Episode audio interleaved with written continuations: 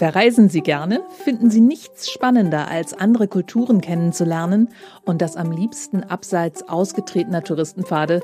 Dann ist unser Podcast Reisewarnung genau das Richtige für Sie. Die Missio-Reporter berichten von ihren Reisen in Länder, die kaum jemand bereist, zum Beispiel Ruanda, Madagaskar, Nepal oder die Südsee. Dabei geraten sie in Sandstürme, ruinieren ihre Wanderschuhe oder treffen auch schon mal auf Fußballstars. Sie wissen, welche Konflikte die Menschen bewegen, aber sie erzählen auch, welche Projekte Hoffnung bringen. Hören Sie doch mal rein. Reisewarnung. Alle zwei Wochen neu. Und jetzt gute Unterhaltung mit Ihrem Lieblingspodcast. Schießlers Woche.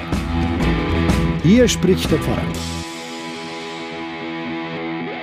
Zu Risiken und Nebenwirkungen lesen Sie die Packungsbeilage oder fragen Sie einen Arzt oder Apotheker. Ich kann es jetzt nicht so schnell aufsagen, wie wir es in der Werbung immer hören, aber jeder von uns kennt diese Aufforderung immer im Zusammenhang mit käuflichen Arzneimitteln. Nicht selten ist die Liste der möglichen Nebenwirkungen sehr, sehr lang.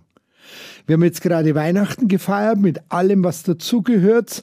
Und mir geht einfach so eine Packungsbeilage nicht aus dem Sinn. Das bedeutet doch was. Risiken und Nebenwirkungen von Weihnachten. Gibt es eigentlich? Wir kennen es doch nur als das Fest der Liebe oder das Fest des Friedens. Was heißt nur? Dieses kleine Kind in der Grippe vermag doch so manche Herausforderung zu entschärfen. Die gesamte Packungsbeilage aber, die gibt es. Und sie steckt im ganzen Neuen Testament drin. Ich stehe vor der Krippe in unserer Kirche, hinter mir singen sie voller Inbrunst, O du Fröhliche, und ich komme mit meinen Gedanken nicht von diesen Risiken dieser Begegnung, die ich da gerade habe, los. Fragen Sie einen Arzt oder Apotheker, heißt es. Also frage ich das Kind in der Grippe. Was sind deine Nebenwirkungen? Was wirst du von mir erwarten, äh, wenn ich mich jetzt auf dich einlasse? Bei euch soll es nicht so sein, sagt das Kind, wie bei den Machthabern in dieser Welt. Der Größte unter euch soll der Diener aller sein. Ich höre das von weitem an mein Ohr klingen. Für jede nachfolgende Generation Jesu ist dieser Ruf Jesu ein Risiko gewesen und wird es immer sein. Er fordert eine Kirche ein, die sich als echte Alternative in dieser Welt versteht.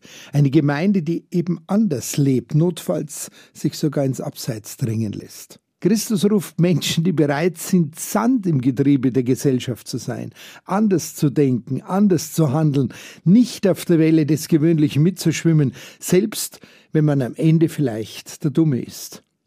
Noch so ein Hinweis aus dem Beipackzettel taucht plötzlich vor mir auf. Euer Ja sei ein Ja, euer Nein ein Nein. Es ist für uns so schrecklich normal geworden, dass Menschen in der Öffentlichkeit, Politiker, auch Kirchenleute, denen ein Fehlverhalten nachgewiesen wurde, alles zunächst abstreiten. Von Fake News wird geredet und sich einfach dann an nichts mehr erinnern können. Unsere Kinder lernen es sozusagen schon von klein auf, eigene Fehler zu verdrängen und zu vertuschen. Vielen Amtsträgern in Staat und Kirche ist das Risiko der Wahrheit schlichtweg zu groß. Da lässt man sich dann lieber auf den holden Knaben im lockigen Haar in der Krippe ein und vergisst recht schnell, dass das Kind ja bereits erwachsen ist und zu den großen Worten, die den Menschen gesagt werden, auch die entsprechenden Konsequenzen gehören müssen. Vertuschung das ist der erste Anklagepunkt an unsere Kirche im Missbrauchsskandal. Vertuschen, aber ignoriert systemisch die Warnung im Beipackzettel Jesu und das mit absoluter Treffsicherheit. Kirche wird dieses Fehlverhalten immer und immer wieder und das zu Recht angekreidet. Wo ist ein Ja von uns ein Ja und wo ist ein Nein ein Nein? Weiter ruft uns dieses ganze Geschehen um die Weihnachten rund um diese Geburt dieses Kindes mir zu, richtet nicht, damit er ja nicht gerichtet werdet. Wieder so ein gefährliches Wort mit Nebenwirkungen.